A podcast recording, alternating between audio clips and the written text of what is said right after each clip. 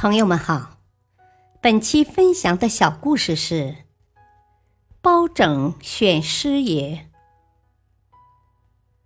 在民间流传着这样一个故事：包拯当上开封知府后，准备选一名师爷。前来报名的人很多，经过一番筛选，最后留下了十个人。师爷就由包拯亲自从这十个人里面挑选。当这十个人逐一来到包拯面前时，包拯指着自己的脸说：“你觉得我长得怎么样啊？这就是选拔的题目，只有答案符合我心意者，才能成为我的师爷。”前九个人一看包拯的脸。都被吓了一跳，包拯面色黝黑，如烟熏火燎一般，两只眼睛又大又圆，瞪起来只见白眼人，不见黑眼珠，要多可怕有多可怕。这些人寻思，谁愿意让别人说自己丑呢？如果如实说出他的模样，他肯定会不高兴。别说师爷当不上，说不定还会遭一顿毒打呢。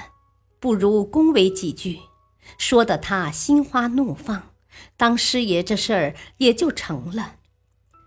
于是这些人夸包拯剑眉星眸，相貌堂堂，貌若潘安，一看就是一个清官。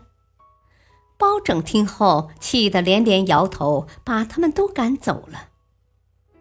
第十个人面见包拯后，也被问了相同的问题。这个人上下打量着包拯一番，说：“哦，老爷面色黝黑，两眼一瞪，十分吓人呐。所以您长得并不好看，应该说有一点丑，不过倒是威风凛凛呢。”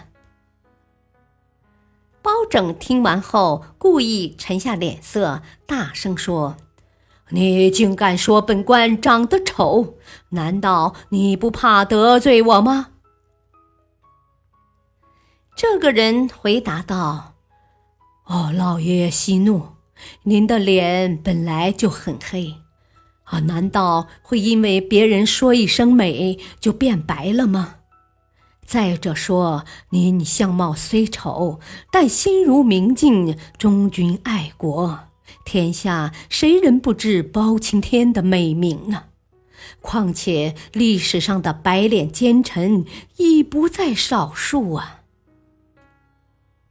此番话说的，包拯连连点头，马上任命他为师爷。大道理。赞美他人，但不能过头，要恰如其分，不能颠倒是非，把丑说成美，把黑说成白。